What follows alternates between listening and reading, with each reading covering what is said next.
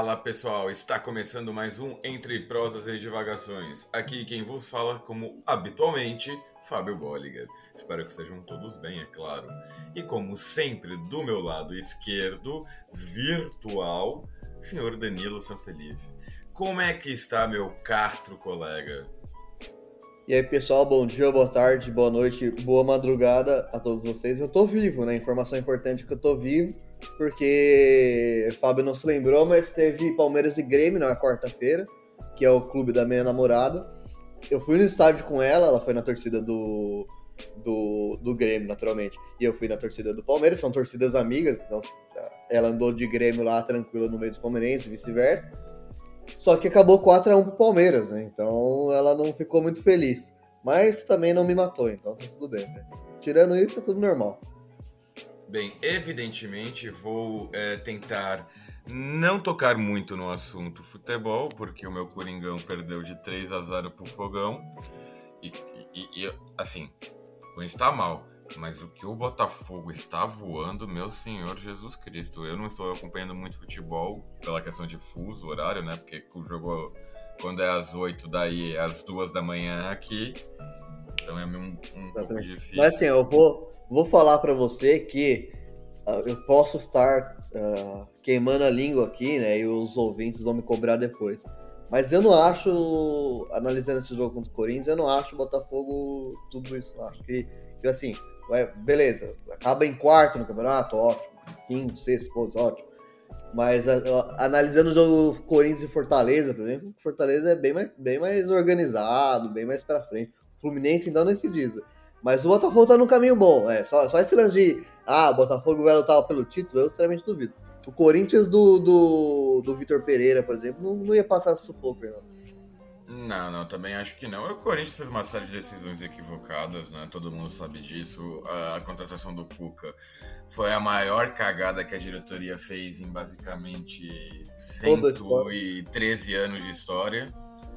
Assim, é, só, só, só o, o, o, presidente do clube achou que ia dar certo aqui, né? Porque, pelo amor de Deus. Mas enfim, este não é o tema do nosso episódio de hoje. Danilo Sanfelice, explique um pouco melhor o tema do nosso episódio para o pessoal que já deu o play, evidentemente já sabe do que vamos falar. Então, pessoal, a proposta do, do episódio é, é mostrar um pouco tratar um pouco do tema da, da reforma do ensino médio do governo Temer e, e impulsionada no governo é, Bolsonaro e que é bastante agressiva com a educação pública brasileira, mas também é mostrar como que a educação pública brasileira historicamente ela é maltratada e, e como historicamente a, a, o povo, né, do ponto de vista educacional, é maltratado pela, pelo Brasil. Né? Desde colônia, mas também passando por república. Diferente de alguns outros países, a, a, vizinhos nossos, por exemplo, a Argentina, que, que na, na, sua independência, na sua república especialmente, focou bastante no ensino público, no, nesse desenvolvimento.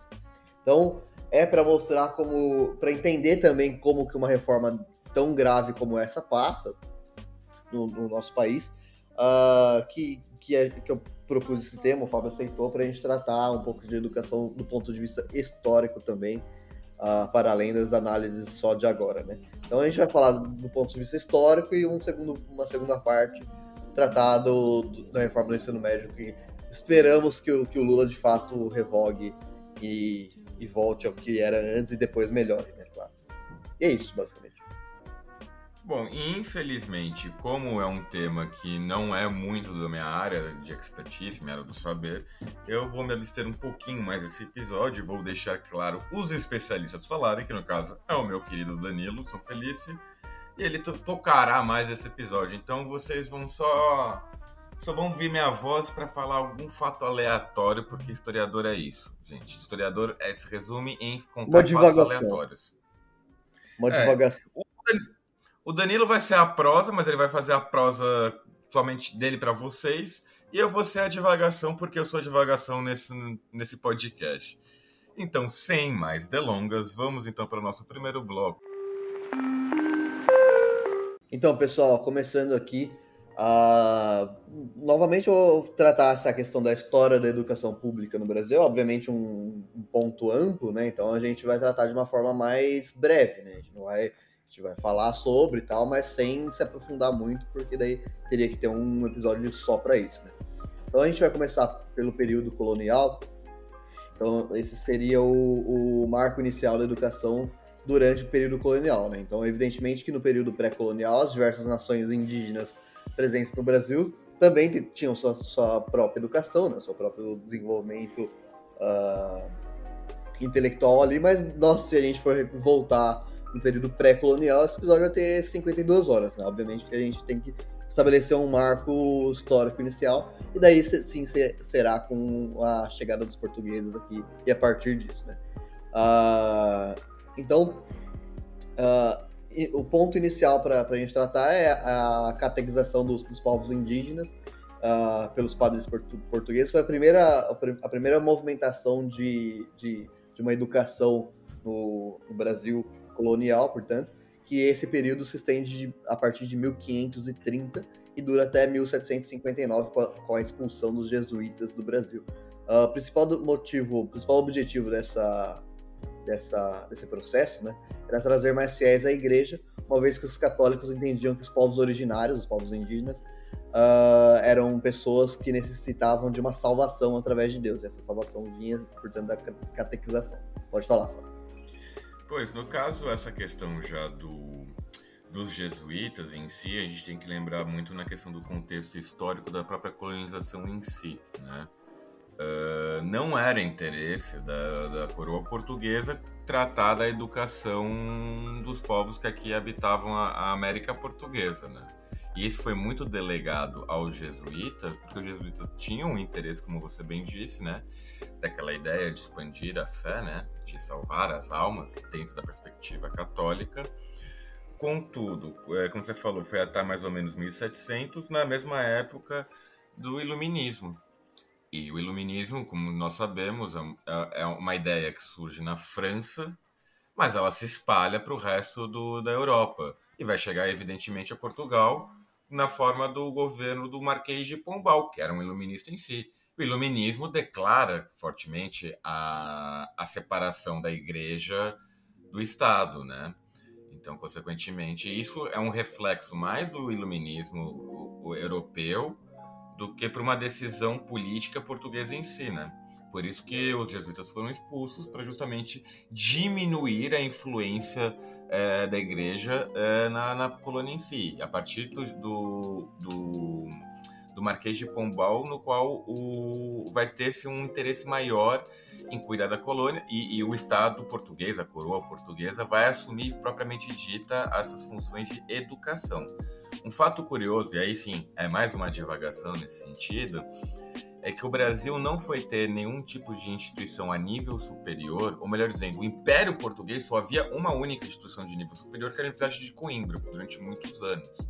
O Brasil só foi ter uma universidade com a chegada da família real portuguesa, né, da fuga deles de Portugal para o, para o Brasil, é, em 1808. Se não me engano, vai, não sei se foi em Pernambuco em, em, ou, ou, na Bahia, que foi uma faculdade de Direito, Medicina. E a segunda ou terceira. Na Bahia. Foi na Bahia, né? E a segunda ou terceira, se não me engano, foi a Faculdade de Direito do Largo São Francisco, que é da USP, né? Que é uma faculdade de Direito para quem é de São Paulo, todo mundo sabe que, quem, que é São Francisco, ou a São Fran, no paulistanês clássico, né? Uma, é, comparando, comparando com a América Espanhola, Assim, a gente levava de 7 a 1 todo dia durante 300 anos, porque as primeiras universidades na América Espanhola já são datadas do século XVI, desde 1500. Ou seja, quando os espanhóis chegaram, eles já primeiro já fizeram uma universidade lá, né? Se não me engano, foi, foi da Colômbia, uma coisa do gênero, que foi a primeira universidade da, das Américas. Você vê a, a discrepância que foi a, a questão da educação da América Espanhola para a América Portuguesa, 300 anos de diferença. Entretanto, divagação feita, retorno para você, Danilo. Obrigado. É, então, como o Fábio disse, a, o Marquês de Pombal, influenciado pelo Iluminismo, fez a, a reforma pombalina, né? E, e, desenvolveu esses cursos para docentes no, no Brasil, né? Então, um, um marco bastante importante mesmo. Uh, nesse primeiro momento, porém, uh, não havia escolas. As aulas eram ministradas nas casas dos professores. Isso, evidentemente, causa uma elitização na educação, fazendo com que as aulas fossem ocupadas preferencialmente por, por filhos de famílias ricas, né? Porque já que é na casa da pessoa, o número de alunos, obviamente, é muito menor. E, evidentemente, que eles não iam abrir preferência para pessoas mais pobres, né? Naturalmente, essas, essas aulas eram destinadas às pessoas mais ricas.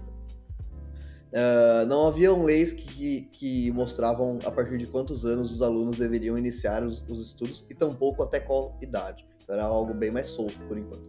As reformas pombalinas foram um primeiro passo na educação, entre aspas, pública, mas uh, tiveram um alcance centralizado em grandes cidades. Diferentes, por exemplo, das, da, do processo educacional dos jesuítas, que tiveram alcance em todo o território nacional. Não quer dizer que seja melhor, né? Só uma diferença uh, interessante, porque os jesuítas conseguiam, de fato, levar a palavra edu educacional de Deus a, a, todo o Brasil, e a, a, reforma pombalina levou só aos grandes centros é, é, de, de, grandes cidades do Brasil, especialmente Rio, Salvador tal. Então é algo bem mais centralizado. É, o Estado não conseguia formar um número suficiente de, de docentes para atender uma maior quantidade de alunos, centralizando e elitizando cada vez mais o processo educacional.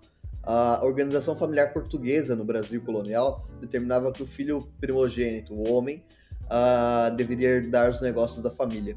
Então ele era criado uh, para se preparar uh, a saber lidar com esses negócios. O segundo filho receberia a educação oferecida pelo Estado e a educação particular, se tivesse dinheiro para isso, evidentemente, iria para a Europa por universidades. E o terceiro filho, novamente estamos falando sempre de filhos homens, o terceiro, o terceiro filho era entregue à igreja para receber uma educação católica e seguir a, a carreira eclesial. Uh, todas essas uh, distinções se referem, portanto, a filhos homens. As mulheres eram proibidas de receber qualquer tipo de educação. Com a chegada da família real portuguesa, uh, como o Fábio acabou de dizer, há, o desenvolvimento das primeiras universidades uh, com o intuito de formar os jovens das famílias ricas e os, e membros, os membros da corte uh, a conseguir fazer tarefas importantes na coroa. então, por exemplo, médicos, advogados e cargos públicos ligados a, a, a, toda a estrutura colonial da coroa, que uma vez que, que a coroa estava no Brasil, era mais interessante que esses que esses jovens ricos fizessem esse processo aqui do que fossem para Portugal para voltar depois. A, a chegada da, da família real portuguesa não significou, porém, um grande avanço no ensino público.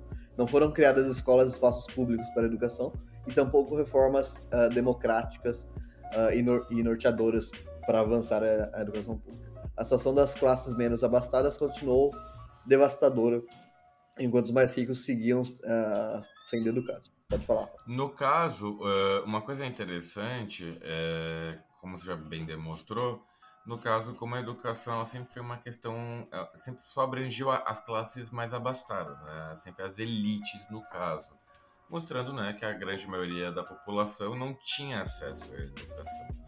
Nesse período, por exemplo, pós-reformas pombalinas, até chegar na família real, para as pessoas que queriam cursar o nível superior, o nível universitário, a única opção que elas tinham era uh, uh, ir viajar, mudar-se para Coimbra, uh, viajar até Portugal, viver em Coimbra para realizar os cursos de faculdade. E isso somente, claro, não bastava ser rico, você tinha que ser de uma das principais famílias. Quem conseguia, por exemplo, e não sei se você lembra disso, Danilo, nas nossas aulas de Brasil com Alberto Schneider, uma das teorias que ele apresentou, ele não defendeu essa teoria, fica aqui o registro, de que o primeiro senso de brasilidade, de, de somos brasileiros, foi feito em Coimbra. Porque o, o, o, rico do Ceará, da Bahia, de São Paulo, do Rio e do Grande do Sul, todo mundo se, se conhecia lá. Né? Lembrando que estamos falando de uma época em que né, viajar do Rio para Salvador demorava meses, meu amigo. Era uma coisa do, de louco. Então não havia muito contato. O cara que era da Bahia era baiano, o cara de São Paulo era paulista e ponto final. Não havia ideia de Brasil. E justamente devido a esse fato que existe essa teoria, também não acho que ela seja forte, pode ter até seu valor, mas não acho que isso é um, um primeiro sinal de brasilidade, um que formou a identidade nacional brasileira. Conhecendo-se aonde? Em Portugal, em Coimbra, no caso. É, só acho que é um fato curioso, gostaria de compartilhar isso. Mais uma divagação. Esse, esse processo, continuando a sua divagação, esse processo aconteceu de uma maneira mais forte com os italianos no Brasil, né? Porque os, os brasileiros que foram para Portugal estudar eram brasileiros ricos ainda, né? Então, uh, não tinha uma importância tão grande assim defender a própria brasilidade. O, os italianos que chegavam ao Brasil eram, grosso modo, ali no fim do século XIX, no século XX, eram uma imensa maioria pobres, né? Sim. Então também para cima deles também tinha o preconceito de, de, classe e tal, né? Além dos preconceitos que já vinham da Europa, né? Entre os próprios europeus. Então essa, essa, os, os italianos que chegavam ao Brasil, especialmente em São Paulo, passaram a se defender como italianos, a se unir e tal. Tinham seus próprios problemas aqui. Né? Uh, é algo interessante. E tem até um livro sobre isso, posso te, te, te mandar depois. É, então, continuando aqui, uh, essa, essa situação né, de, de, de uma educação dividida por classes, portanto, os ricos recebendo uma educação pública uh, boa e, os, e, as pessoas mais pobres não, ela não, se, não foi alterada uh, com, a, com a independência. Em 1827, a primeira lei totalmente dedicada à educação no Brasil foi criada. Uh, dois pontos interessantes são, primeiro, uh, primeiro, o Estado não se responsabilizaria pela formação de docentes, algo muito, muito comum aqui no Brasil, né? Uh, segundo, que as escolas deveriam garantir o ensino de línguas, matemática e moral cristã e católica. E isso é uma informação que é bom guardar, porque é um, é um ponto da reforma do, do ensino médio que está presente lá. Ou seja, estamos falando de 1827 estamos falando de 2017, que foi quando a lei foi posta em prática aqui no Brasil, né? É, pelo Temer. E esse é um ponto que também está na, tá na reforma do ensino médio que a gente vai debater futuramente aqui nesse episódio. Que é o foco da, da, do ensino médio passou a ser as línguas, né, o português e o inglês, as matemáticas, álgebra, geometria e tal, e a, a ideias de, de, de, de, moral, de civilidade. Então é algo que estamos, entre aspas, repetindo 1827, que mostra para mim como, como é um problema essa, essa, esse novo ensino médio. Também um dos pontos problemáticos.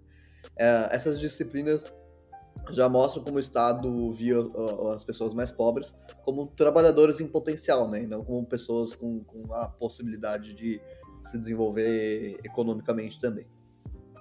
É, em 1834, o governo monarco cria as escolas normais, uh, que eram escolas de formação de docentes, a primeira, a primeira escola dedicada a formar professores, né? frequentada exclusivamente por homens. Então, pessoal, continuando aqui, agora o início do segundo bloco, a gente vai se ater mais à educação na República.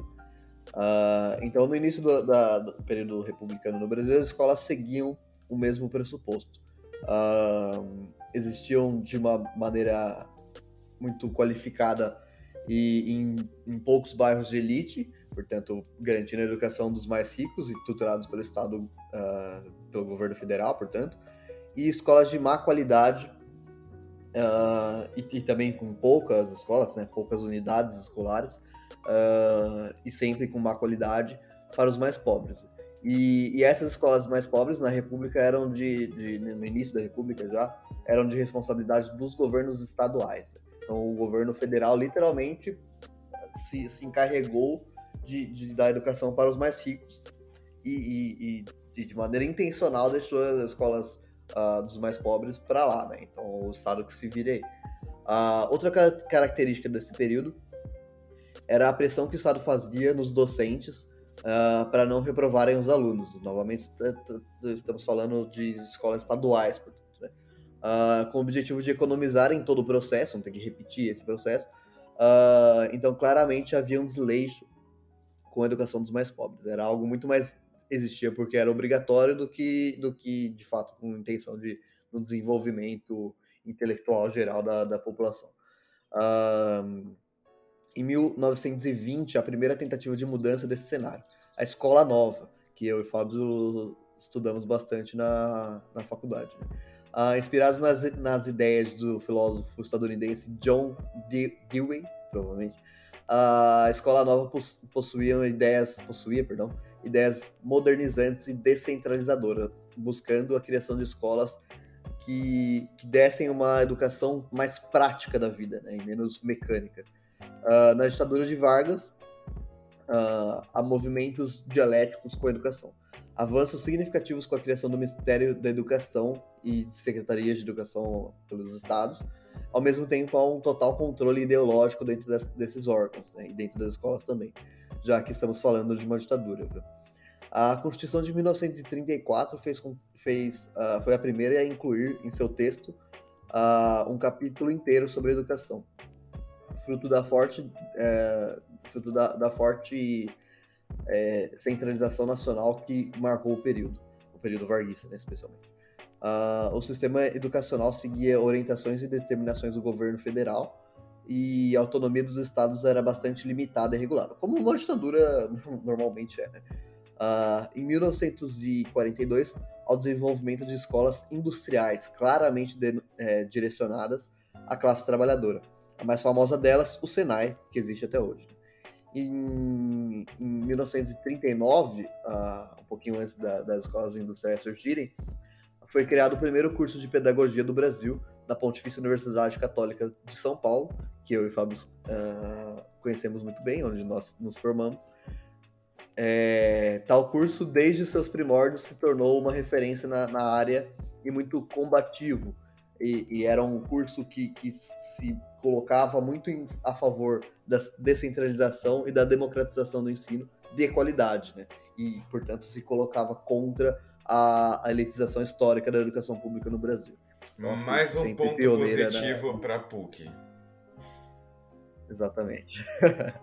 é de fato uma, uma instituição sempre a defensora da, da, da democracia do conhecimento. Né? E da democracia política da também. Sim, exatamente. uh, no fim dos anos 1940, um avanço democrático na educação pública, com a interiorização das escolas secundárias e profissionalizantes, chegando pela primeira vez às camadas mais pobres da população de maneira real. Assim.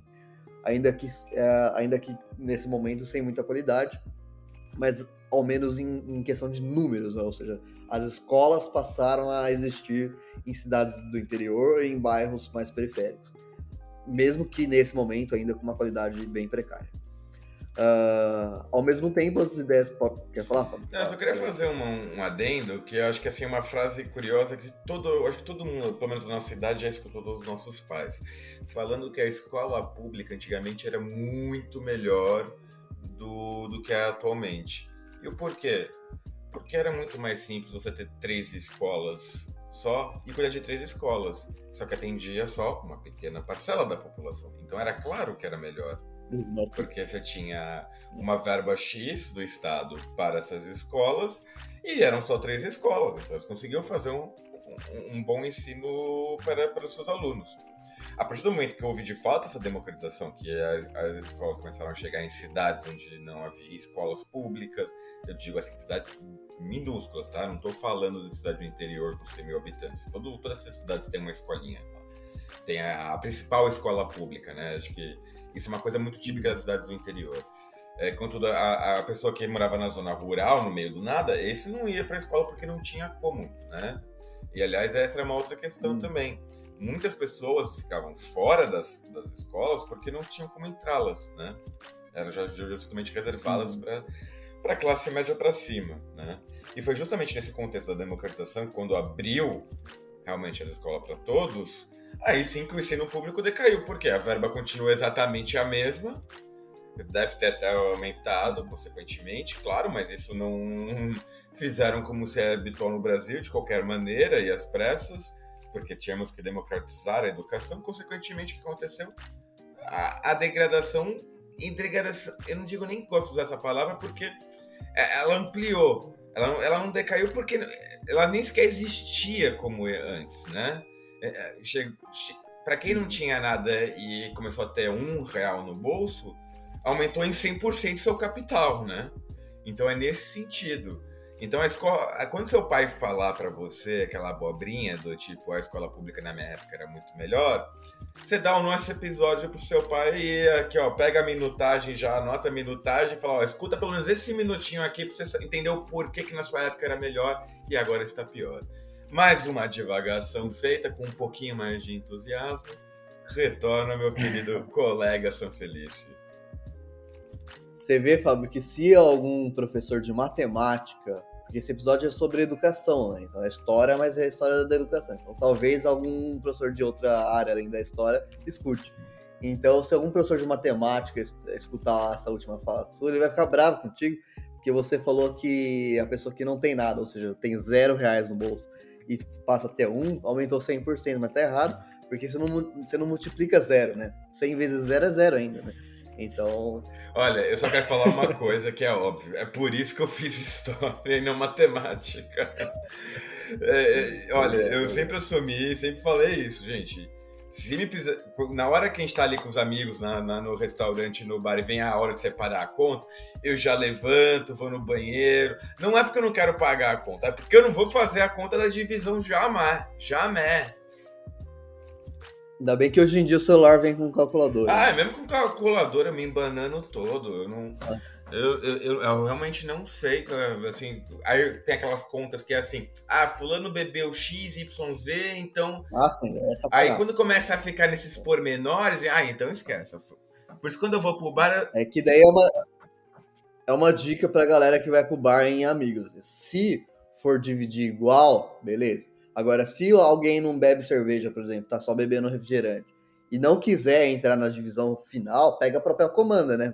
Porque senão você tem que ficar tirando item por item ali. Daí, pô, daí é Exatamente, pelo amor de Deus. Ajude o seu amiguinho do bar. Você não quer beber álcool? É. Respeitável. Estar ali com os colegas que é o mais importante. Contudo, o, o, o, o cidadão que vai estar tomando cerveja, chega no final do rolê, ele já vai estar um pouquinho, como, como diria minha mãe, para lá de Bagdá. Fazer continha matemática que tem que tirar a Coca-Cola, botar a batata frita para dividir para todo. Ah, meu amigo, já complicou a situação. Aí isso já complicou ainda a vida. Ainda mais se o bêbado. Ainda mais se o bêbado for historiador. Exatamente, o que são todos os historiadores. Exatamente. Ah, então, divagação feita. Vamos, vamos voltar aqui. É, ao mesmo tempo, ainda nos anos 40, né, as ideias do pedagogo mundialmente conhecido hoje em dia, Paulo Freire, uh, começavam a ganhar projeção nacional e posteriormente mundial, especialmente por seus métodos de alfabetização em massa. Uh, Paulo Freire propunha uma ampla democratização na educação e seus métodos são usados até hoje no mundo inteiro. O interessante do Paulo Freire, agora duas divagações, é que nesse momento eu, eu, não, vou, eu não vou lembrar o nome do, do processo do, do, do, movimento social, mas existia nesse momento, nos anos 40, o precursor do, do MST, né? Que eram movimentos de camponeses que, ah, naquele momento, muito mais combativos do ponto de vista da, até da violência, né? Então, uso de violência, violência revolucionária, digamos assim, ah, para conseguir lograr êxito, né? E, e, o Paulo Freire ia nesses movimentos, que é o percursor, é o percursor do, do, do MST. Dentro desses movimentos saíram os, os criadores do, do MST. Uh, ah, o Paulo Freire ia nesses, nesses grupos e alfabetizar os camponeses ali presentes. E uma, uma outra divulgação ainda dentro disso é que eu, eu lembro um texto dele que, é, que ele retratava um diálogo que ele teve com um desses camponeses e o camponês é, se colocava na, na figura de analfabeto porque Deus quis, né? Porque foi, foi assim que a igreja da, da do campo dele ensinou. Né? Depois existem pessoas ricas e pessoas pobres porque Deus quis, é assim que Deus quis e paciência, tem que viver e continuar trabalhando, né? E o Paulo Freire conseguia uh, mostrar para ele, através da educação, né, através da alfabetização, que que não é o Deus quis. Então ele conseguia letrar esse, esse indivíduo, alfabetizar esse indivíduo sem uh, falar mal da igreja, ou seja, sem tirar a fé do cara, né? E, e, usar a fé do cara para o próprio bem, né? Então o cara continuava ateísta, continuava católico, continuava protestante, seja o que for, e é, alfabetizado e, mais que isso, com consciência de classe. Né? Então, Paulo Freire era de fato algo muito. ele trazia a, a vivência do indivíduo para o ensino da, da educação, para o ensino da, da, da, alfabetização, de história e tudo mais, que é algo bastante importante e revolucionário. Pode falar. É isso que você falou, né? O, primeiro, o fato do, do, do, Paulo Freire, em vez de ficar aquela coisa de ficar falando massa, M, A, C, cedilha, A, tio. Não, ele vai pegar alguma coisa que é da, da realidade do dia a dia dessa pessoa. Então vá para o senhor lá que é da roça, ou, ou, ou, que vai lá na igrejinha católica e tudo mais. Ele vai, ele vai ensinar como escreve Jesus, vai ensinar como se escreve plantação, que são palavras, termos que ele usa no seu dia a dia, que ele vai ter uma familiaridade, então, consequentemente, uma facilidade um pouco maior do que ficar naquela coisa daquele sistema mais é, alemão, vamos dizer assim, né, prussiano, daquela coisa de ir para a escola e aprender a coisa muito como como se fosse mais um robô, que essa é basicamente a educação que nós temos, né? É, é, é, por exemplo, um, um, exemplo, acho que sempre que me deram, acho que isso foi nas aulas de educação que a gente teve na PUC, com a Helenice, se não me engano, é, da, do cálculo matemático, cálculo de física, tipo, Joãozinho tem uma maçã e deixa a maçã cair. Se você levar em consideração que a gravidade é 9,8 metros por segundo ao quadrado, calcule a massa do Sol. Quando é que você vai fazer essa, essa, essa desgraça de cálculo? Nunca na vida. Como você se sente com isso? Nada, porque você não sabe quem é o Joãozinho, você, nunca gosta, você não gosta de maçã e você, você gosta de sair à noite e não ver o sol. É, eu tô falando de uma, claro, de uma forma extremamente esdrúxula, mas é para exemplificar nesse tipo de situação. Por exemplo, o Danilo odeia física. Se ele se fosse, em vez de calcular o tempo que a, a, a maçã iria cair da mesa do Joãozinho até o chão, falasse do chute do, do, do goleiro lá do Everton, do Palmeiras, Aí ele ia saber aprender em dois segundos fazer esse cálculo. E esse é o grande lance do Paulo Freire. Para além disso, é, tem esse discurso que o Paulo Freire entrou muito em moda ultimamente com, com, a, com a direita, a extrema direita, é, pregando contra ele, né? Falando que é aquela ideia, que isso, desculpa, é uma balela do marxismo cultural, aquela coisa da doutrinação pelas, pelas entrelinhas, pelos pormenores. Meu amigo, se o Paulo Freire tivesse que usar a Bíblia e falar de Jesus para ensinar a, pessoa a ler, ele usava. Se ele tivesse que usar o manifesto Exatamente. do Partido Comunista, ele também usava. A intenção dele era educar, a intenção dele não era doutrinar. Porque é, isso daí é conto da carochinha, tá bom? E Ano... Doutrina é o capitalismo. A, anota a minutagem aí e manda pro papai de novo depois também essa segunda, essa segunda devagação. Vai, retorno mais uma vez pro meu amigo Danilo. Eu lembro, Fábio, que na, na, no cursinho eu tive um professor de geometria que ele também era formado em filosofia. Oh, que beleza! E maravilhoso. E foi assim a única vez que eu aprendi matemática na minha vida, de verdade. Porque, a, porque justamente isso que você falou passou a fazer sentido, porque ele, ele não só trazia Pitágoras pra, pra gente, o, a fórmula, né? Ele, ele trazia quem for Pitágoras por que e como, mais importante, como que chegou naquela forma, sabe? Contava a história do Pitágoras e o que, que ele fez para chegar naquilo. Né? E daí fez sentido para mim, né? Deixou de ser uma coisa abstrata, de símbolos aleatórios que colocaram ali pra, só para fazer a conta dar certo, e, e, passou a ter um sentido, um porquê, um, um porquê que eu vou usar isso para além de, de, fazer essa prova, sabe? E daí fez muito sentido para mim e eu fiz super bem em matemática na época, sabe? Então, pra você ver que não importa é... a matéria, o que importa é o educador. É, exatamente. Então foi a, um professor, esse professor me, me marcou bastante.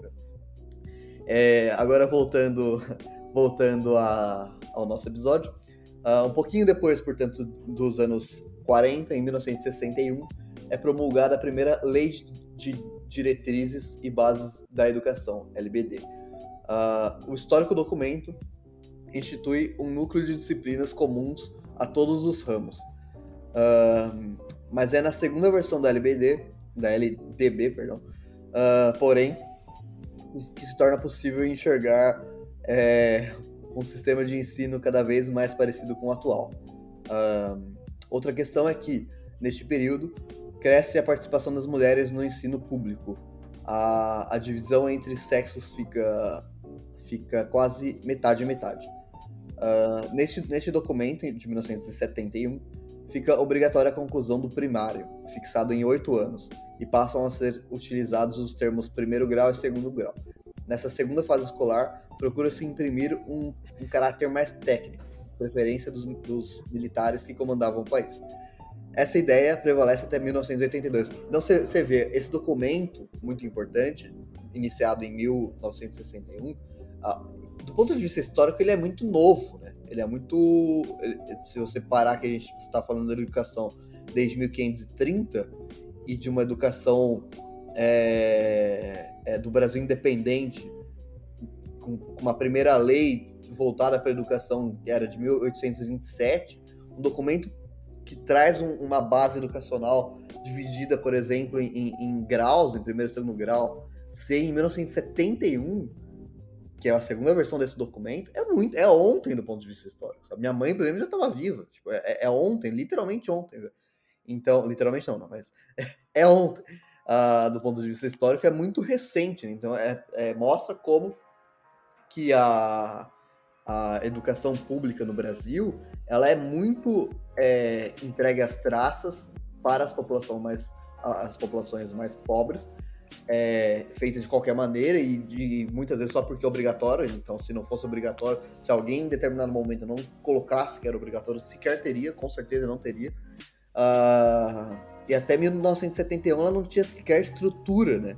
De, do, do que uh, o aluno de tal idade vai ter. Então ela era muito solta ainda, né? Então é algo bem, bem, bem grave, assim, mostra como o desleixo educacional e para mim mostra como que, que uma reforma do ensino médio que é muito grave como essa de 2017 passa com uma facilidade tão grande, né? Então, é, como eu acabei de dizer, essa, novo, essa segunda versão da LDB ficou até 1982. É, então, essa estrutura do documento é, vai até 1996 quando entra em vigor a, a denominação de ensino fundamental e ensino médio. A, a mudança ocorrida naquele ano incluiu ambos os períodos como etapas da educação básica, integrou oficialmente o sistema, uh, o sistema não, desculpa, educação infantil, que ganhou mais uma relevância no cenário nacional. Mas novamente, 1996, eu já estava vivo. Tipo, eu acho isso muito grave, né?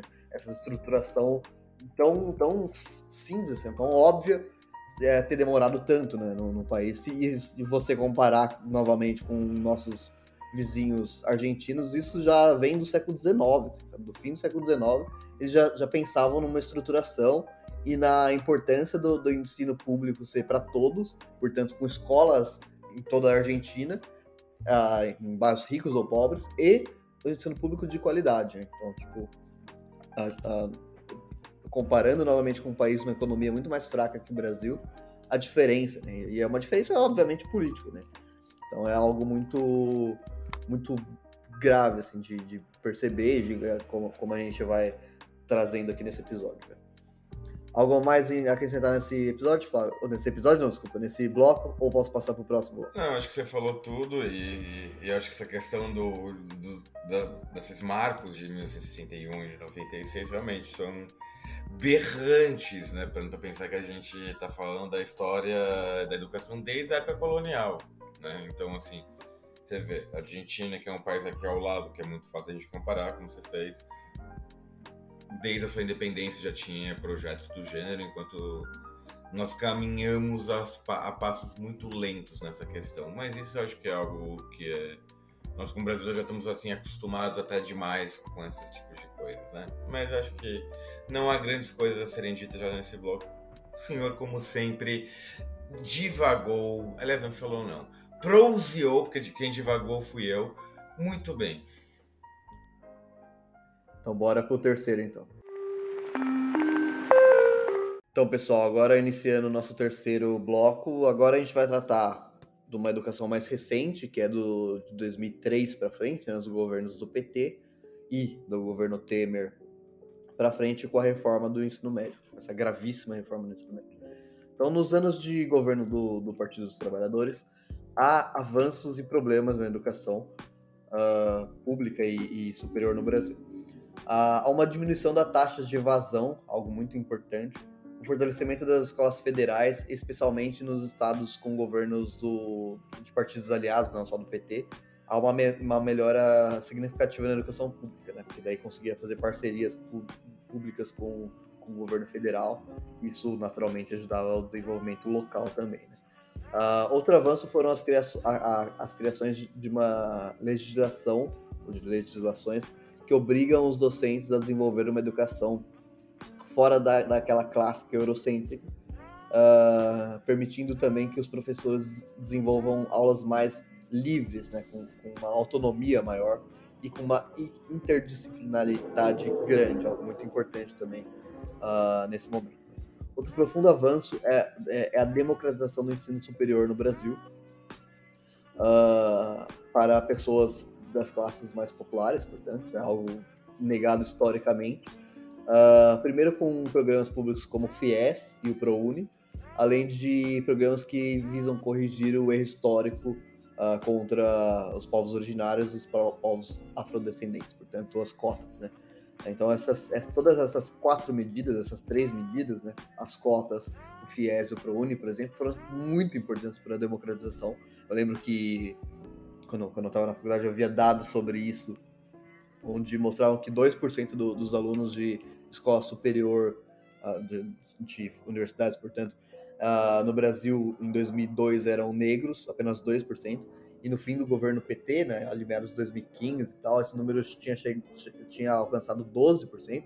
Era um número pequeno, se você for parar para analisar o global, 12% de alunos negros na universidade num país onde 55% da população é negra, então é um número global baixo, mas é, mas é, é comparando com 2003, com 2002, na verdade, que era 2%, é um número absurdamente alto dentro desse recorte. Né? Então, é um avanço muito considerável, né? Que, teoricamente, suponho eu, iria continuar se desenvolvendo se não fosse o golpe de 2016. Né? É...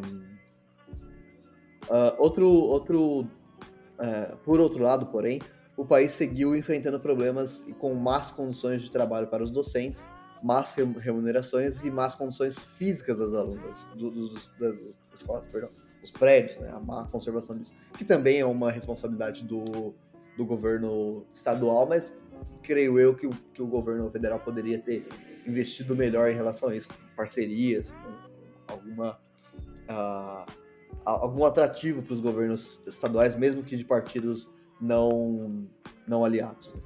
Uh, outro problema foi a inserção de uma lógica mercadológica e neoliberal no ensino superior, com a criação de inúmeras faculdades de fácil acesso financeiro, evidentemente, uh, que, isso democratiza, evidentemente, o, o, acesso, porém com a qualidade muito baixa do ensino, né?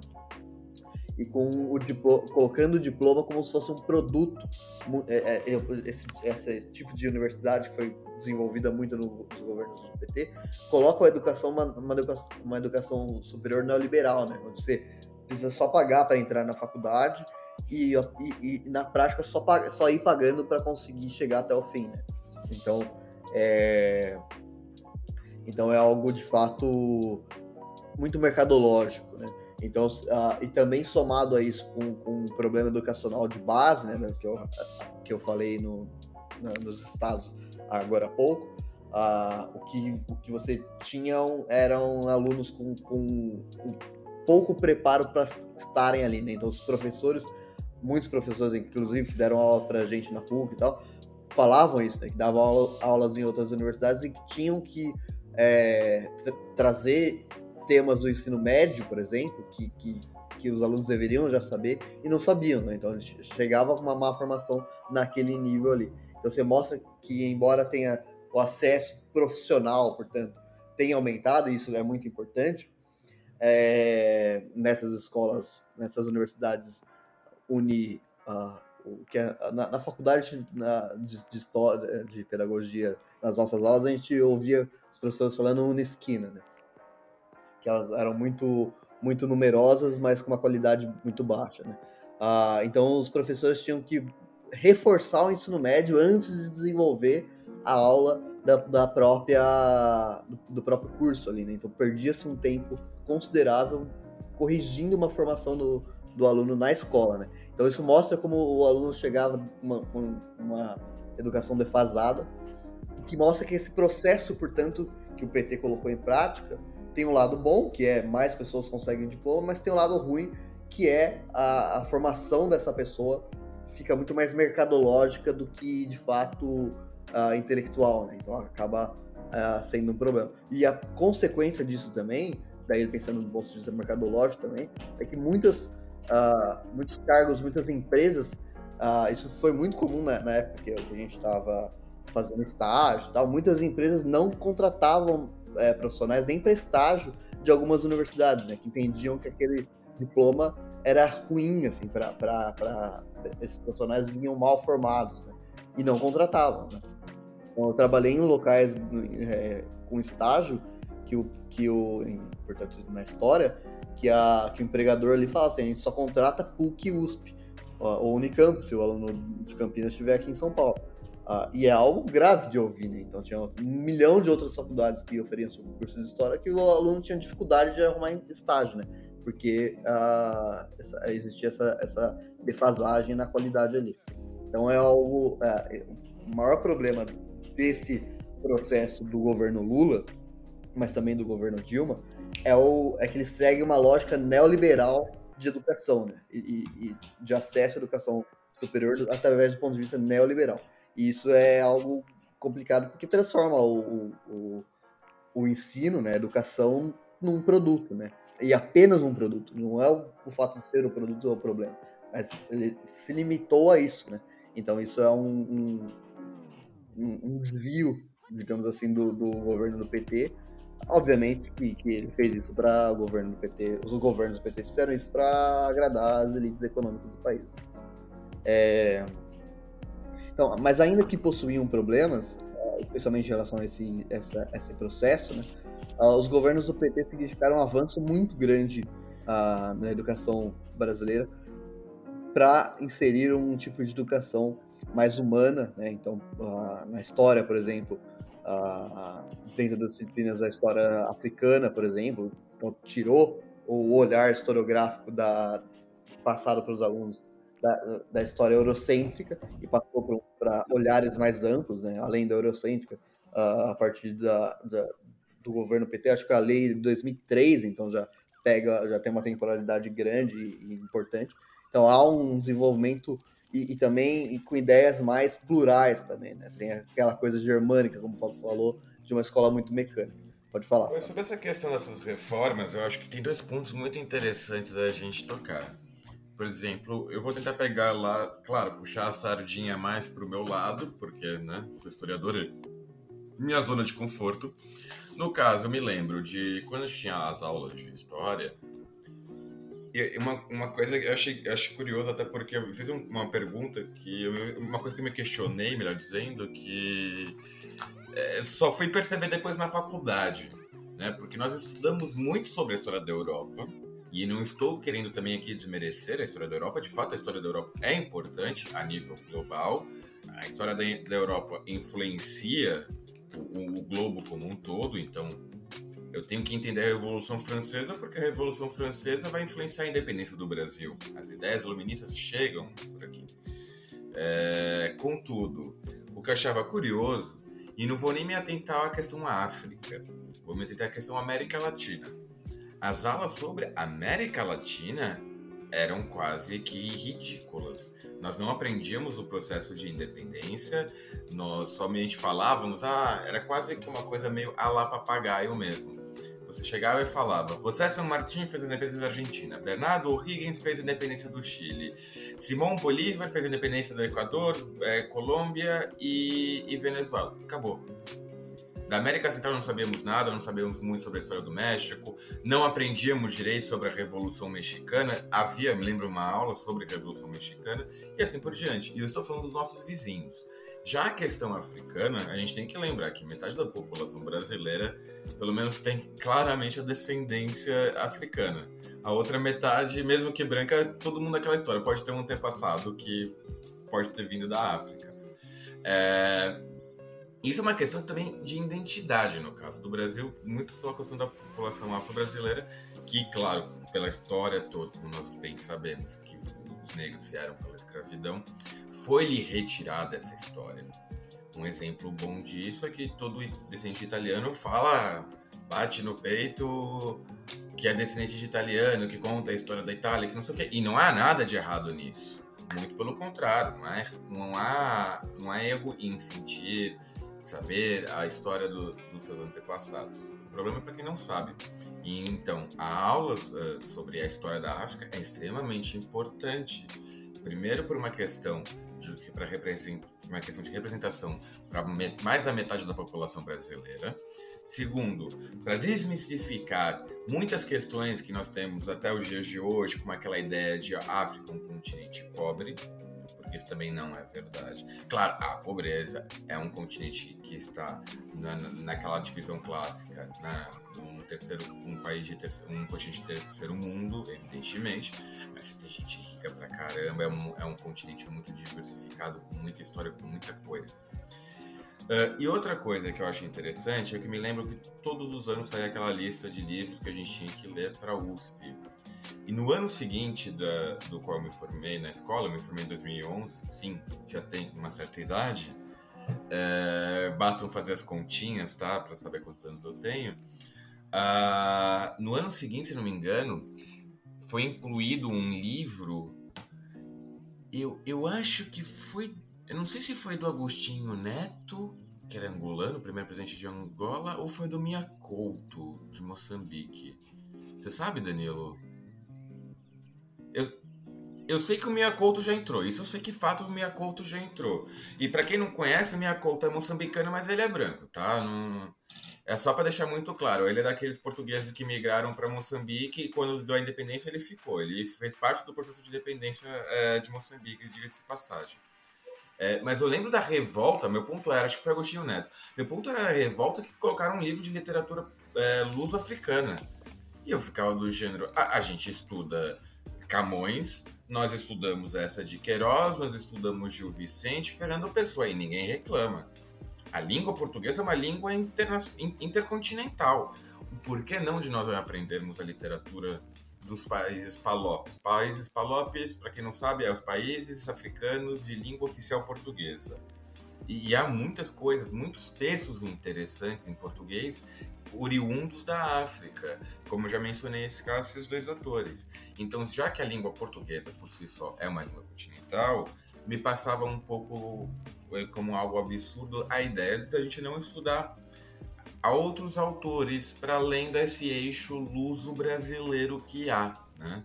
Pensando, e eu posso falar isso até com um pouco mais de propriedade morando aqui em Portugal. No caso, na questão da, da lusofonia, existe uma clara hegemonia entre os dois portugueses, europeus e, e, e brasileiro. Culturalmente falando, são essas que estão mais presentes na cultura lusófona, né? seja na literatura, na música, nas artes, seja em, em que área cultural for. Em, em cinema, em, em, televisão, nem se diga. Aí eu nem digo que é Brasil, é Brasil e Portugal, é só Brasil nesse caso. É, mas há, há músicas e culturas muito interessantes posteriores a esses dois eixos que vêm como Cabo Verde e Angola é, que são Cabo Verde, então nem se diga que é um país muito pequeno, mas é um produtor cultural extremamente importante, muito forte, né? É, e, e, no caso, infelizmente, ficamos muito limitados entre esse eixo Brasil-Portugal, né? Era só uma divagação que eu gostaria de fazer, porque eu me lembro um pouquinho mais dessa época, me lembro, me lembro bem. E. Desculpa lá, mano. Lusíadas é chato pra caralho. Hum, e as Tuguinha também, os portugueses também falam isso daqui. Eles odeiam também estudar Camões. É chato pra chuchu. Bota uns textos novos aí pra gente ler que já deu de Lusíadas. Desculpa lá a divagação e passo a bola pro meu amigo Danilo. É, não, eu, eu também acho. Tem tanto ator novo, precisa ficar se prendendo eternamente aos mesmos. É... Agora só continuando o último ponto, portanto, que eu estava falando sobre o governo do PT, é, ele, apesar desses problemas relocados, ele também se caracterizou por um forte avanço em relação a isso que o Fábio acabou de falar, uma história, história e, e um desenvolvimento de estudos menos eurocêntricos, inclusive em sua forma, né, na, na educação menos mecânica, menos sentadinho em fileirinha ali, com um professor com uma liberdade de poder colocar todo mundo em roda, debater, conversar e tudo mais, inclusive em todas as, as disciplinas, inclusive trazendo uh, aulas interdisciplinares e tal, inclusive com, com uh, uh, parcerias, vamos dizer assim, com outros professores e tal. Então é uma mudança muito interessante, um avanço muito interessante que os governos do PT conseguiu trazer ali. E, e obviamente teve, teve, é, problemas, como eu acabei de dizer. Agora, tratando num, num outro ponto, é, dentro desse bloco ainda, que é o ponto atual, né? Que é o novo ensino médio, que a gente decidiu fazer esse episódio falando sobre isso, porque está nas últimas semanas com bastante debate sobre isso, especialmente porque o governo do PT, é, inicialmente, o governo Lula atual, havia se negado a revogar, né? Então, uh, mas aí a gente comenta isso um pouco mais para frente. Mas por conta dessa, desse fato, uh, esse tema caiu bastante na, na mídia nos últimos, nas últimas semanas. Uh, então, o novo ensino médio é uma reforma bastante polêmica, desenvolvida durante o governo golpista, bom deixar claro a opinião desse podcast, governo golpista do Michel Temer. Uh, e concluída durante o governo fascista do Jair Só Bolsonaro. Só queria dizer uma coisa, é... depois do Bolsonaro eu sempre falei volta a Temer. Que Pre prefiro um golpista a um fascista, né? Olha, eu, eu, eu quero. Igual quando um casal termina e a pessoa que terminou quer voltar, fala, desculpa, eu não sabia o que eu estava falando. É sempre assim, quando o casal termina, o que termina vai lá, vai com a vida de solteiro, vê que a vida de solteiro é uma desgraça, e aí quer voltar, né? É a mesma, é a mesma coisa com Michel Temer e Bolsonaro. Uma, uma vez que o Bolsonaro entrou, por favor, Temer, eu não sabia o que eu estava falando. é só uma. Gente, pra, antes de mais nada, isso aqui é uma brincadeirinha. O, o, o, o podcast nosso, ele também gosta de brincadeiras, tá bom? A galera de esquerda vai falar que você apoiou o Temer agora. Olha, agora eu não falo mais nada do Temer porque já estamos no governo Lula, graças a Deus. Contudo, naquela época do Bolsonaro, tirando a brin brincadeirinhas, olha, faria qualquer coisa para colocar qualquer um. Como eu falei já, acho que em algum episódio do podcast, eu, eu, naquela época eu até votaria no Dória, que é uma pessoa que eu não gosto ideologicamente. Sim, tranquilamente. Mas é assim, né? O Dória, o Dória nunca fez um golpe. Olha, sei lá, eu faço qualquer coisa. Até onde eu. Agora sim, e só espero que é.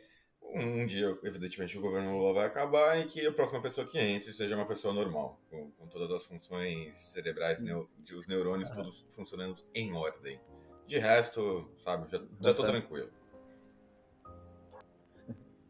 É, então, novamente, o ensino médio foi, esse novo ensino médio foi desenvolvido pelo governo Temer e, com, e, e aprofundado no governo Jair Bolsonaro, posto em prática mesmo no governo Bolsonaro. A medida alterou a lei de, de diretrizes e bases da educação nacional para o ensino médio, diminuindo progressivamente as disciplinas tradicionais da Base Nacional Comum Curricular, a BNCC.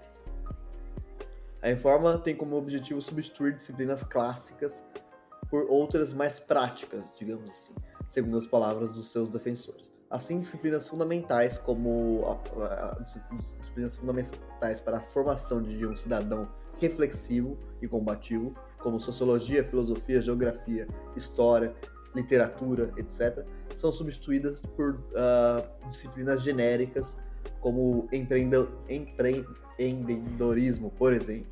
Então, isso foi algo que eu vi recentemente, que era um professor de história falando justamente isso, que ele havia os seus pares dessas matérias que eu falei, literatura, sociologia e tal, perderam seus empregos.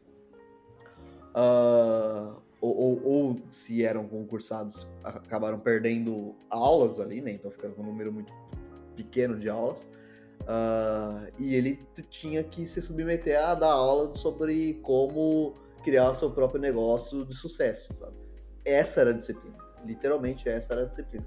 Então a, é, é uma substituição de, de disciplinas muito importantes para o desenvolvimento de um, de um cidadão, né? uh, para colocar um, um, uma disciplina completamente genérica, certo? E, e que não significa absolutamente nada, porque você tá, além de ser uma coisa genérica, né, então pode ser qualquer coisa que você posta ali, o, o, professor que vai lecionar aquilo não tem formação para aquilo. Né? Então fica algo muito solto, muito que, que a, a, os seus defensores gostam teoricamente disso, porque eles não estão ali, né? Então, porque, mas na prática eles não desenvolveram condições nenhuma para aquilo dar certo. É muito mais político para agradar elites econômicas de fato do que de fato prática, né?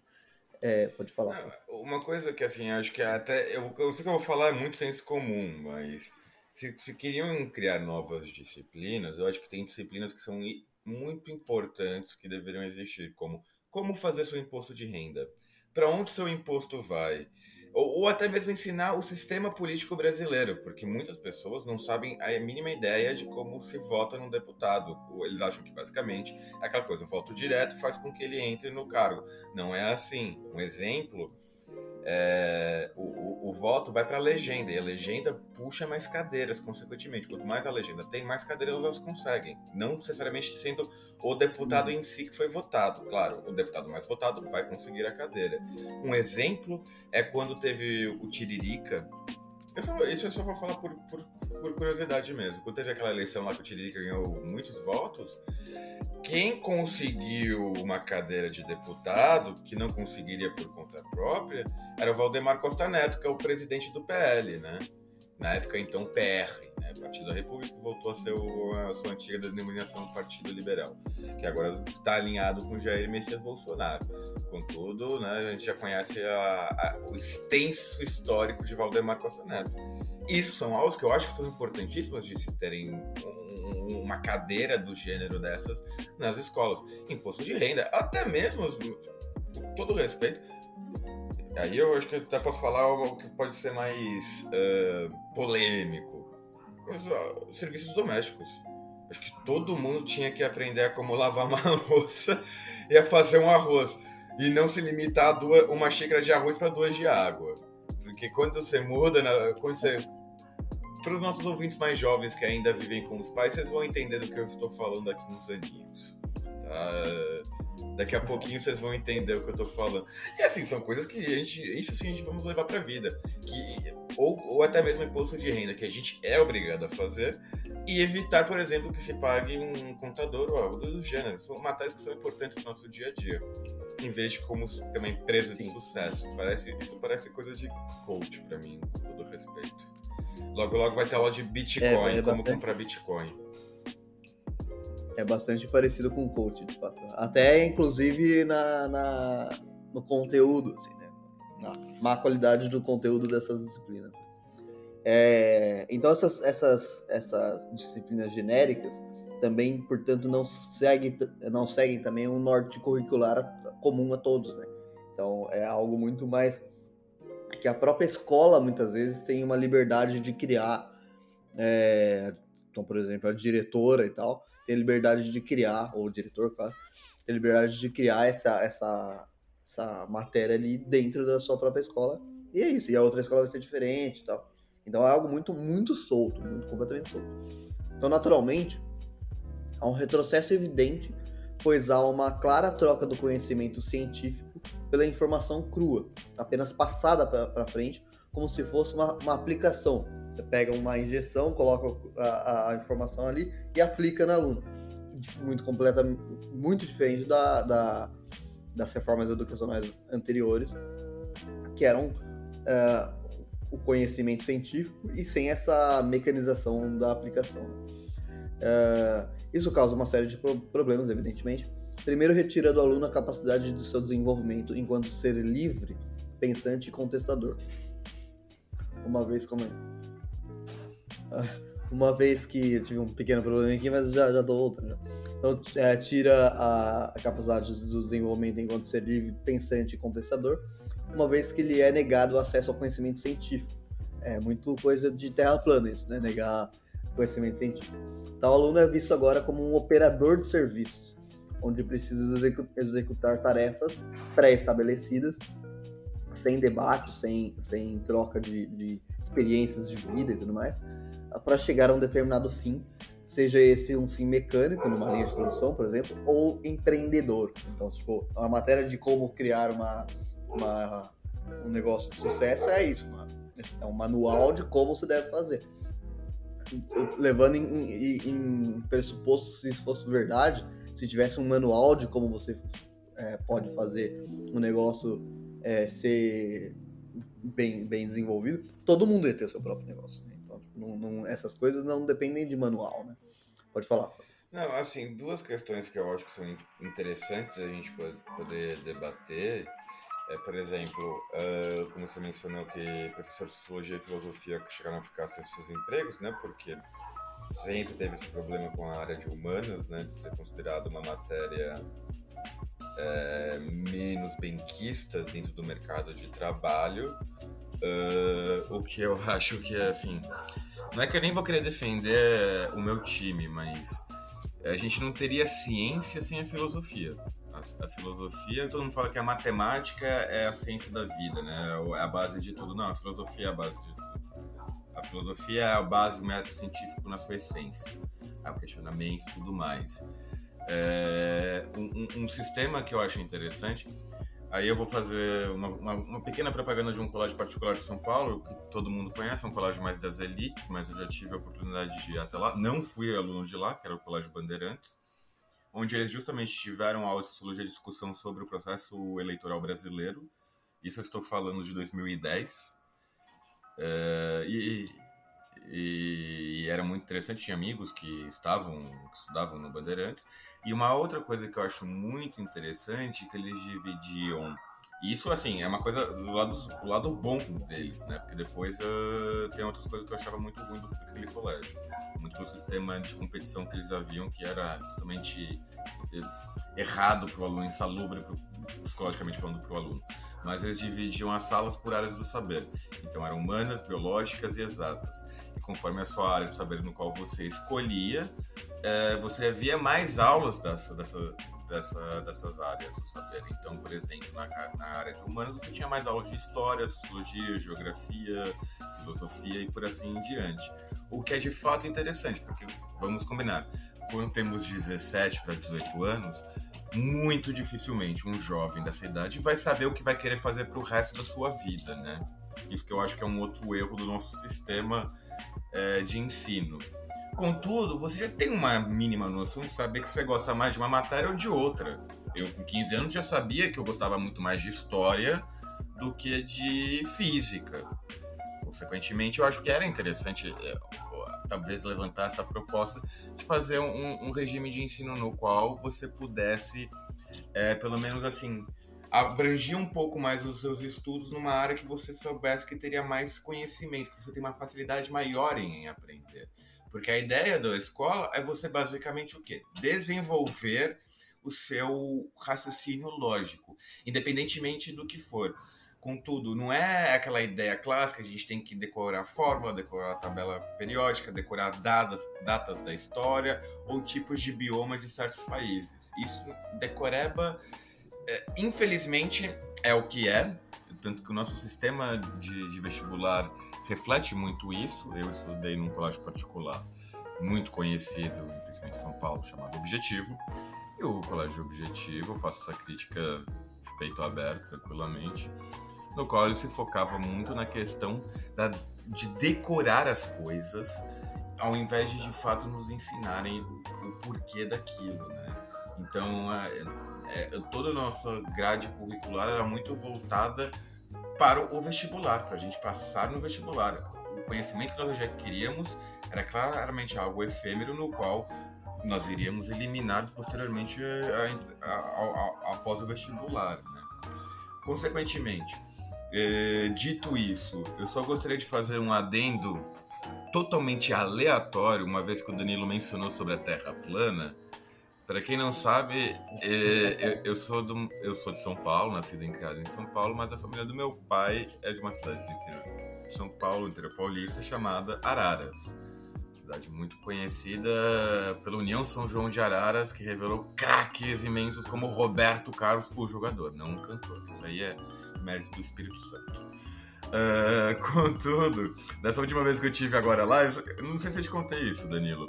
Uh, eu vi uns, umas pichações assim na, na, cidade, escrito A Terra é plana, pesquise.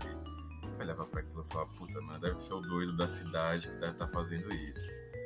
Outro dia estava eu lindamente no meu trabalho, acessei um portal de notícias brasileiro e vi que uma igreja centenária na zona rural de uma cidade do interior paulista foi pichada com mensagens de terraplanismo. Eu não tive dúvidas na hora que era a cidade era essa. A minha cidade ficou foi capa do portal de notícias durante algumas horas porque um, existe um, uma anta Desculpa, é, quem, quem, quem, é, quem é, é terraplanista é, é, é anta, é anta. E peço desculpas a anta, o pobre bicho, né? Coitado. É. é mas assim.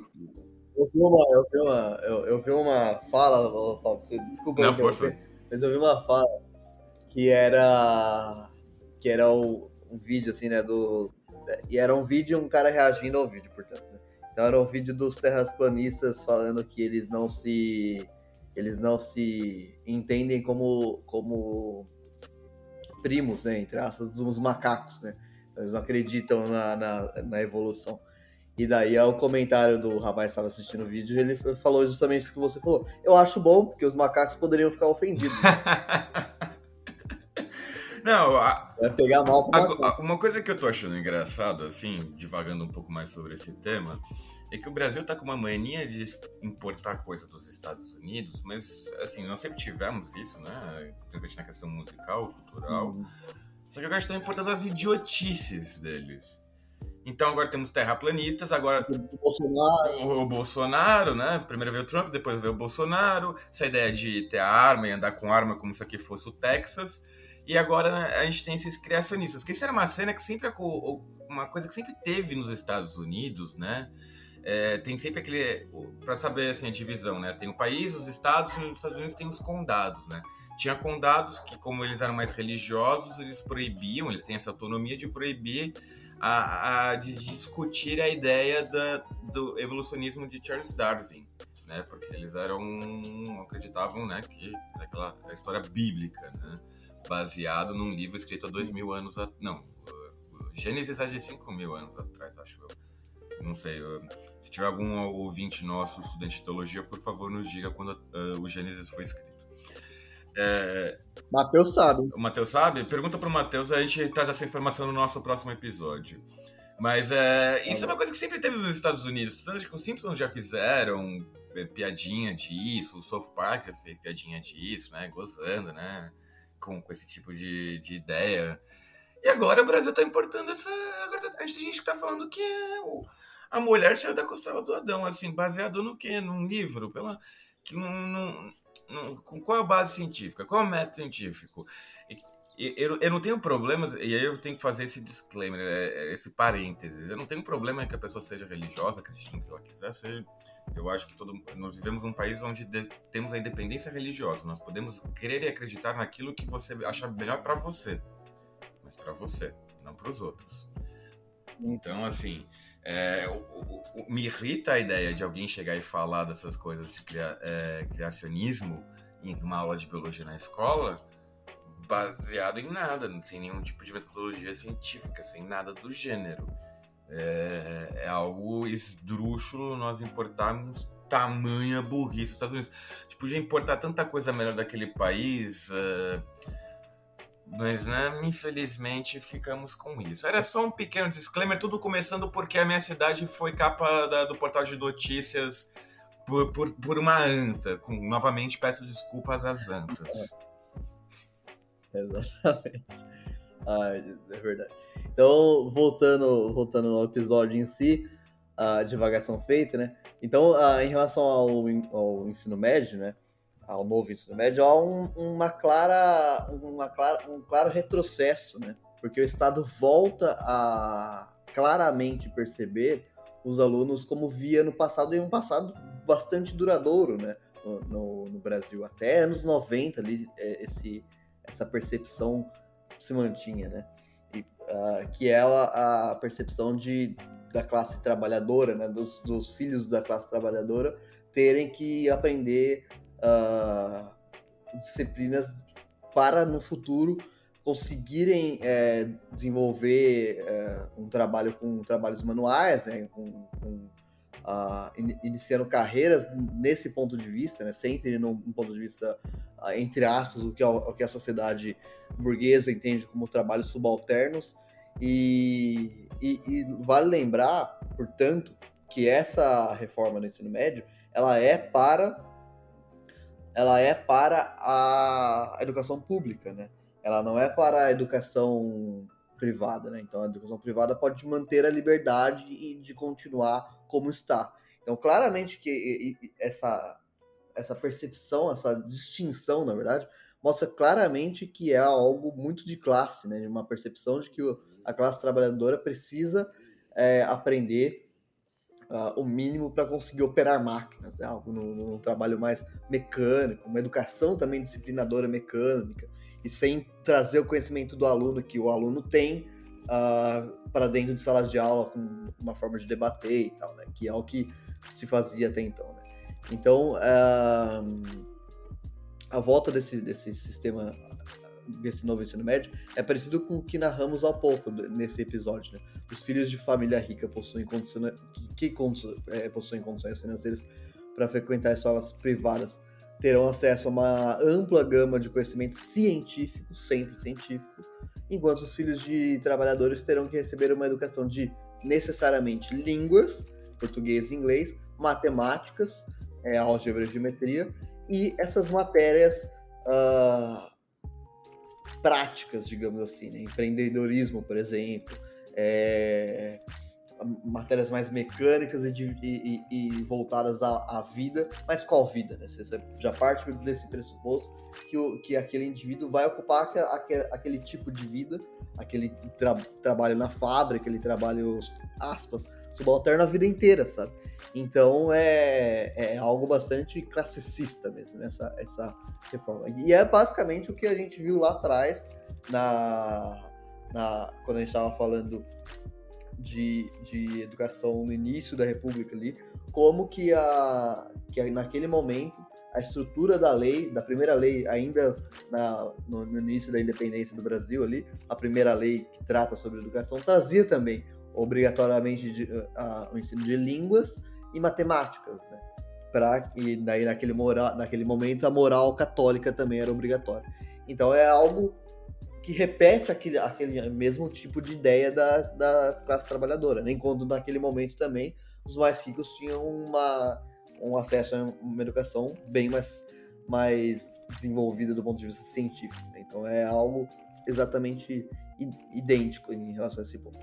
Então, pessoal, continuando aqui, uh, outras características desse, desse, desse ensino médio, desse novo ensino médio, pela nova diretriz, itinerários formativos substituindo disciplinas de biologia, física, química, história, geografia, filosofia e sociologia, bem como diminuem consideravelmente o número de aulas de língua portuguesa e matemática.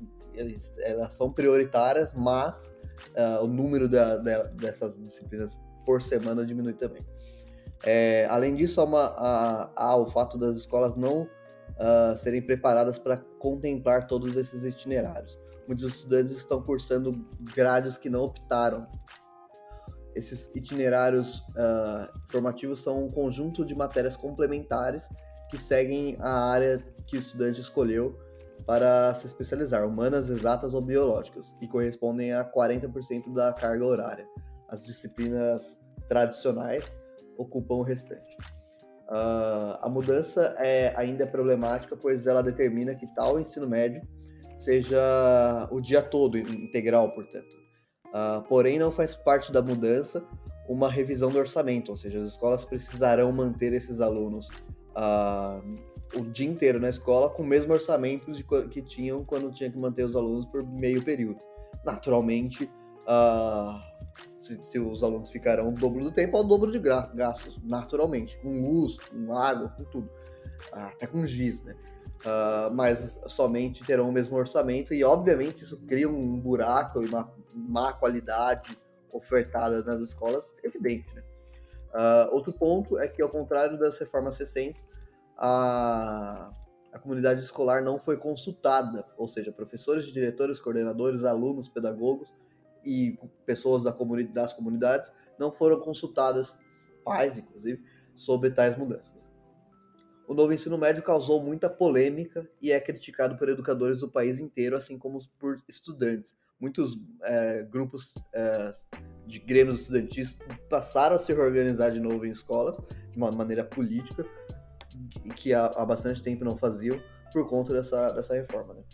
Uh, o atual governo, por se tratar de um governo social-democrata, ou seja, portanto, é um governo centro-esquerda, uh, e, e, justamente por isso, por ser social-democrata, ele, ele tem uma autonomia um pouco menor de pensamento uh, e de ação, né? ele, o, o, governo Lula, portanto, no início do, do, do, dos meses, ele, o Lula disse que não iria revogar a, a, o novo ensino médio. Por quê? Porque o novo ensino médio, evidentemente, agrada muito as elites econômicas do Brasil. Né? Por outro lado, uh, como o governo Lula também tem o rabo preso com, esses, com, esses, com essas é, elites econômicas. O, o governo social-democrata, né, qualquer governo social-democrata, mas especialmente na América Latina, precisa agradar todos os lados. Né? Então é, é, um equilíbrio de vários pratos ao mesmo tempo, o tempo inteiro, né? tanto de esquerda como de direita, quanto centro, quanto elites econômicas, quanto movimentos sociais. Ou seja, o governo social-democrata se esforça para deixar todo mundo bem, feliz, contente ali. E isso, obviamente, causa choques, né? A, a vida é contraditória, né? Que vai agradar o, o, social, o evento, movimento social por moradia vai desagradar o latifundiário. Isso é, é, é evidente, né?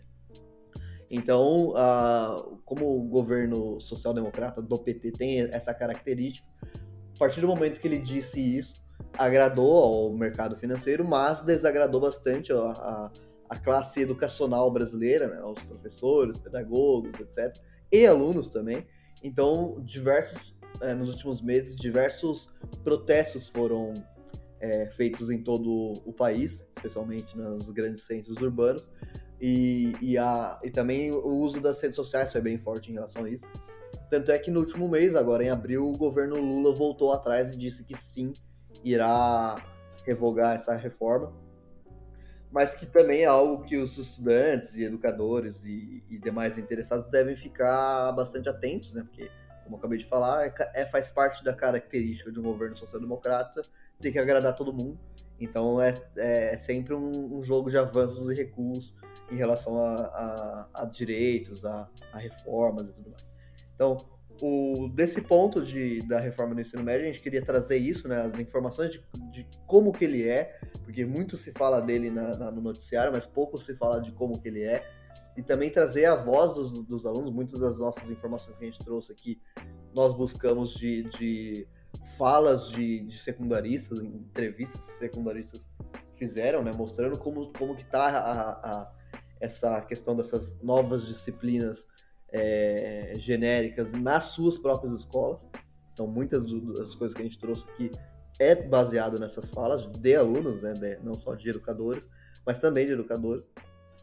Então, mostrando como que é criminosa essa reforma, né? Que transforma a educação básica brasileira em, em um produto neoliberal, né? Completamente um produto para formar a mão de obra e deixar a formação de, de uh, científica para os alunos que podem pagar por isso. Né? Então, claramente transforma a educação ainda mais em algo neoliberal que é algo muito grave, e mas também para vocês entenderem, a importância desse episódio é para vocês entenderem como que esse é um processo histórico do Brasil.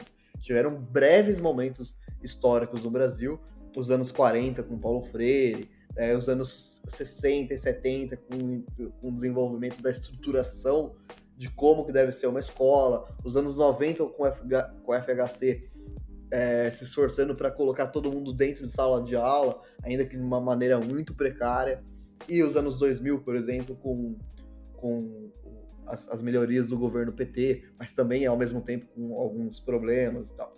Então, uh, as coisas começaram a mudar de um ponto de vista pro, é, de, de progresso, né? progressista e democratizante, nos anos 70, né? Então, do ponto de vista histórico, a gente traz aqui as primeiras leis de, de, de escola no Brasil, de educação no Brasil, datando 1827, o hiato temporal é gigantesco. Assim, né?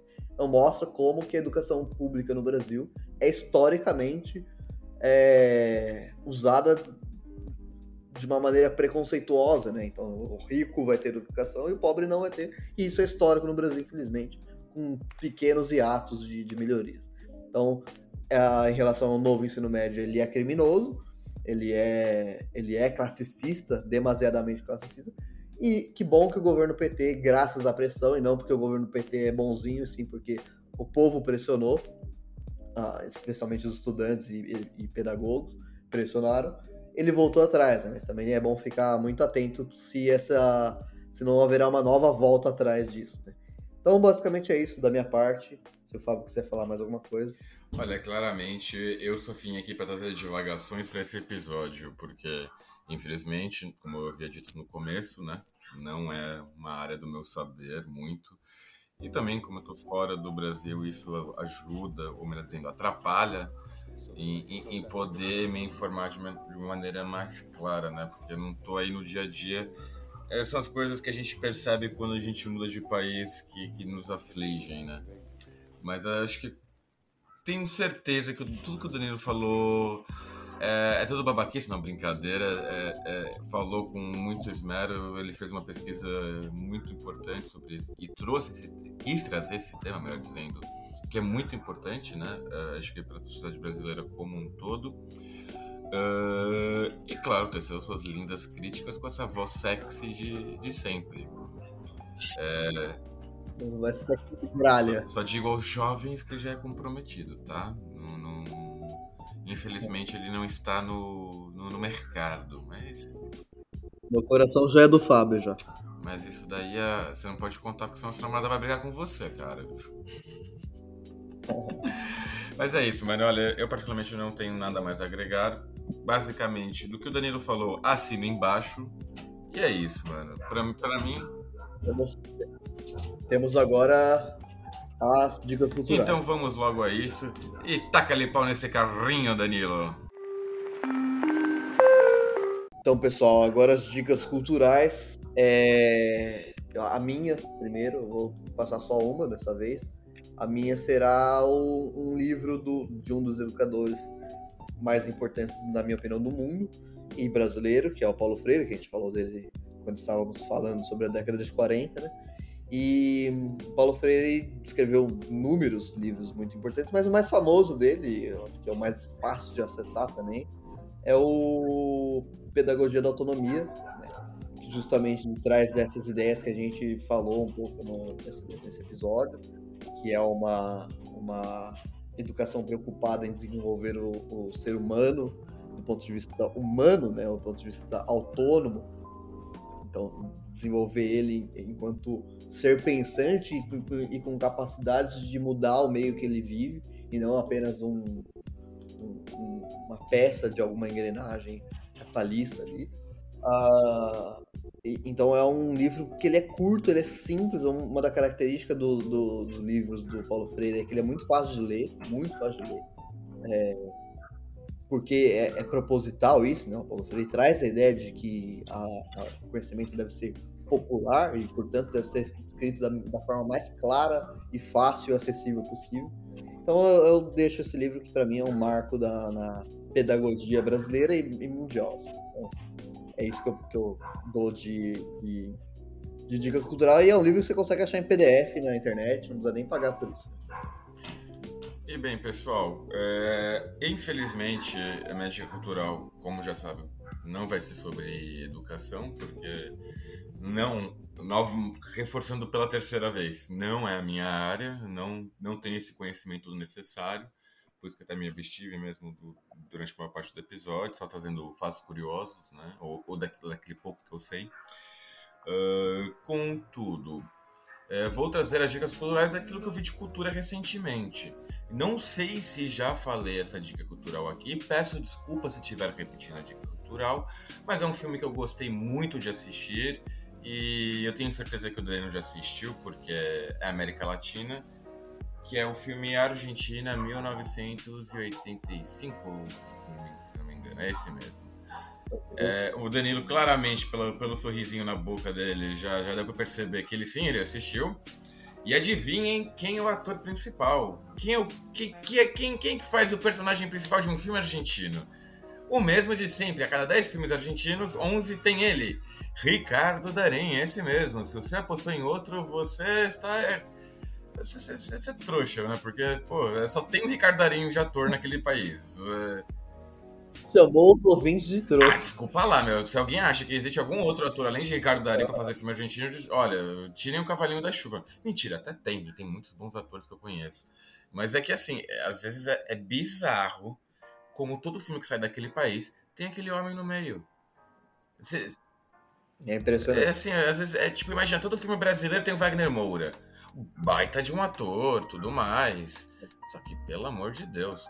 Mas assim, o filme é, é incrível, é, é a história de um procurador que vai fazer as acusações contra os generais que fizeram a ditadura militar argentina, né, dos anos 70 até 1983. Não lembro agora direito. Mas enfim, o filme está perfeito e para quem conhece a história vai ver muitas coisas que são realmente muito similares das questões da época. E, bom, é, foi o, o, o, mais interessante de coisas culturais que eu tive nos últimos tempos.